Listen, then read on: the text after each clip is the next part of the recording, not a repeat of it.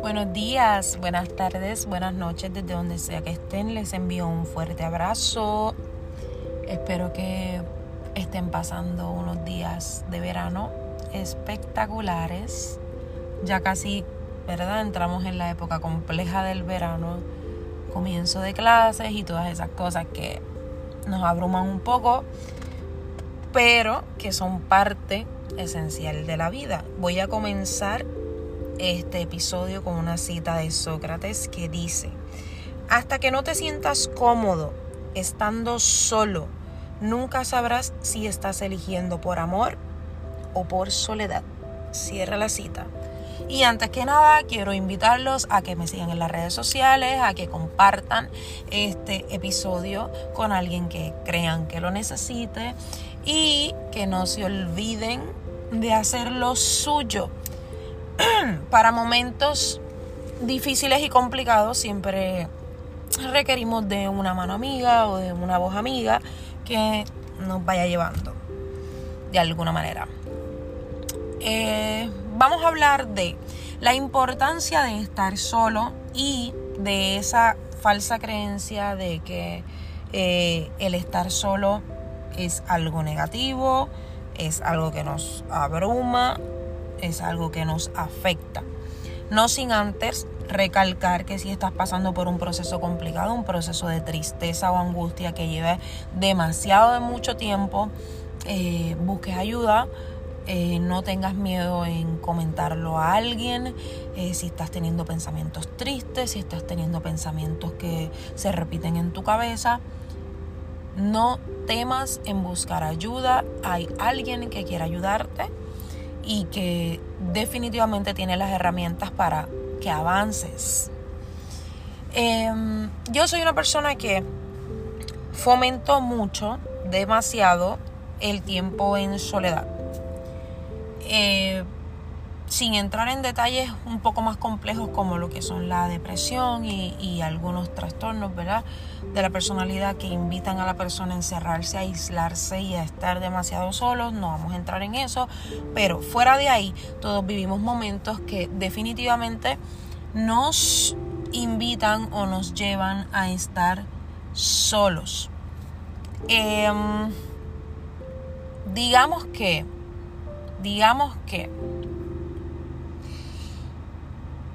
estamos pasando por un proceso de duelo en donde perdimos a alguien, un familiar, em, una relación y eso muchas veces nos invita a estar solos, a reflexionar y a pensar. Eh, perdimos el trabajo, no sabemos qué hacer, no sabemos cómo avanzar y eso de alguna manera u otra nos invita a estar en soledad. Pero fuera de esas cosas, ¿qué pasa cuando se pasa tiempo a solas, se disfruta el tiempo a solas, no estamos pasando por un momento difícil, no estamos pasando por un momento complejo, estamos en plena flor de nuestra, de nuestra vida y nos encanta estar solos.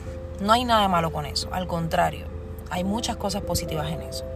La soledad no es mala, si está bien gestionada, porque realmente nunca se está totalmente solo. Tenemos nuestros pensamientos y tenemos un montón de cosas que nos acompañan. Estar solo nos ayuda a reflexionar sobre nuestra persona, nos ayuda a entrar en procesos de introspección y nos ayuda a entender cosas de nosotros. Pero, ¿cómo realmente pasa eso? Eso pasa cuando nos aislamos del ruido de la sociedad, del ruido del sistema y del ruido que ejercen ciertas cosas en nuestra vida, el trabajo, la familia, los niños, el esposo, la esposa, la novia, la suegra, la mamá, el tío, el primo. Y nos aprendemos a escuchar. Comenzamos a mirar hacia adentro y comenzamos a reestructurar. Ahí es cuando la soledad se convierte en un alma efectiva, poderosísima, porque aprendemos a usarla para nuestro progreso y para nuestro crecimiento. Estar solo es ventajoso cuando aprendemos a hacer silencio a nuestra voz, perdón, a nuestra voz interna,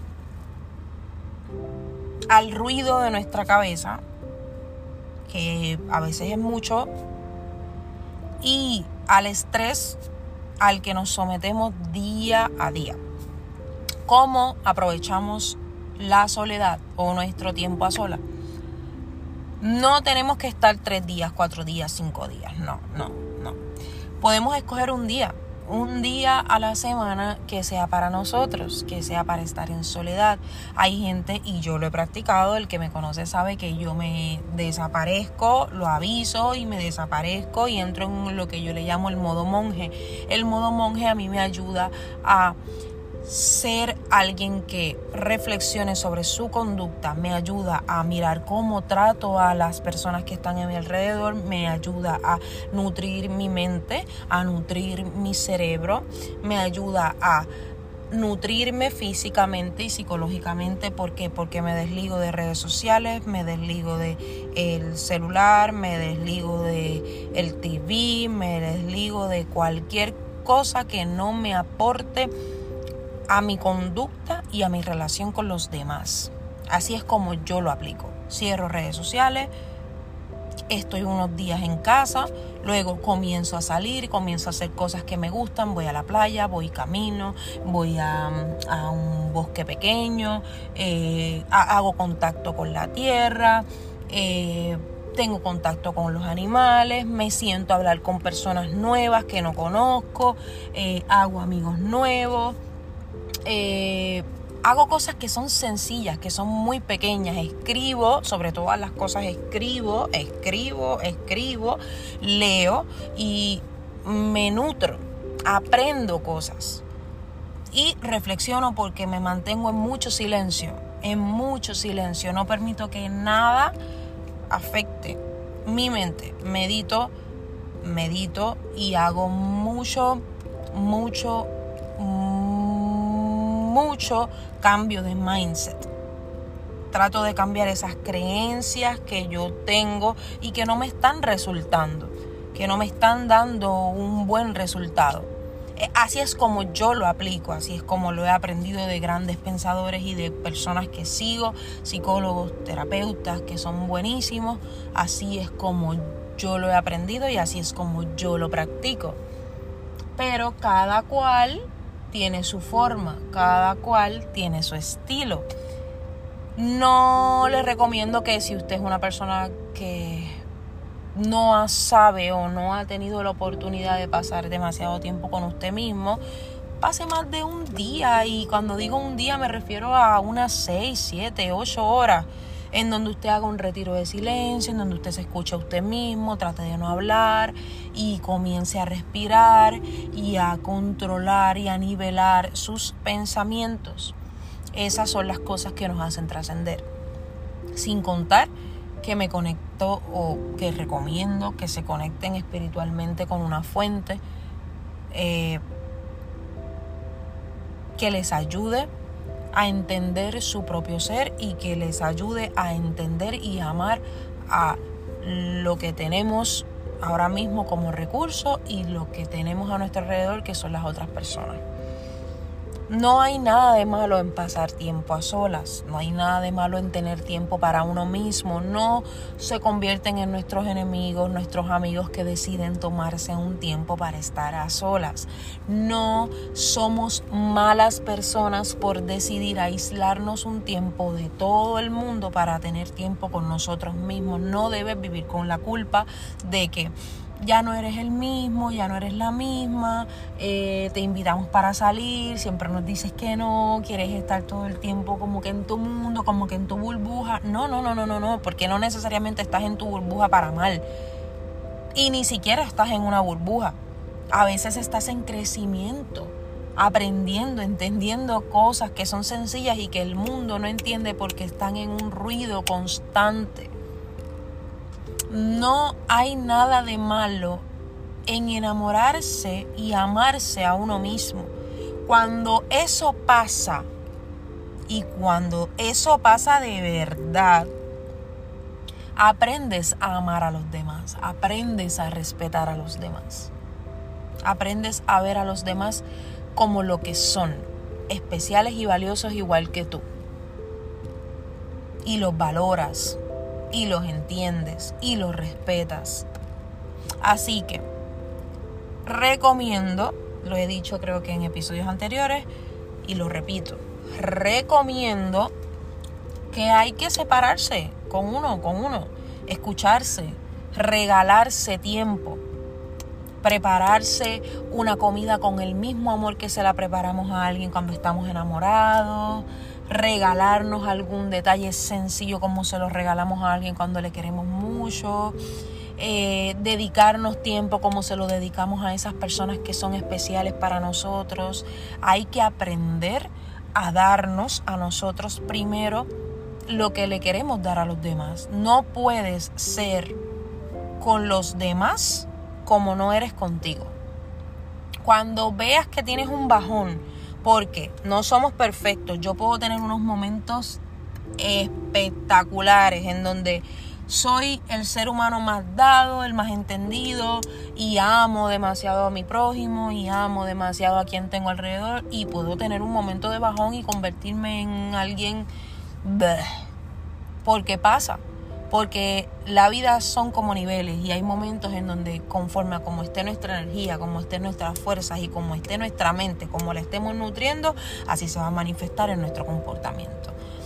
hay un dicho que dice que lo que bien se aprende nunca se olvida y es real.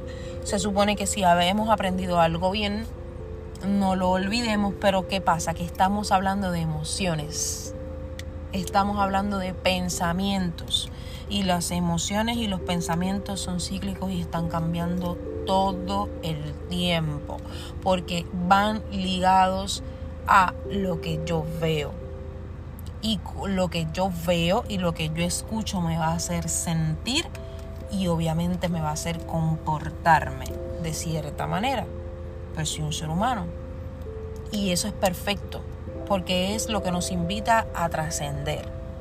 Así que si estás en un momento de bajón ahora mismo, pues no pasa nada. Yo los tengo y más recurrentes de lo que quizás ustedes piensan y todas las personas lo tienen.